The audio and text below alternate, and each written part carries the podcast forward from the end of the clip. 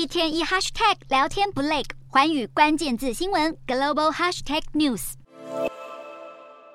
透过卫星画面可以看到，平壤市中心金日成广场上，八日晚间正举行夜间阅兵仪式。广场上可见北韩巨型国旗，也可以看到载着武器的运输车通过。据南韩官媒韩联社报道，北韩此次阅兵展出最新型武器，一方面纪念朝鲜人民军建军七十五周年，也趁机大秀军事肌肉。北韩本次阅兵动用大量战略武器，据媒体流出的彩排画面中，疑似出现新型洲际弹道飞弹。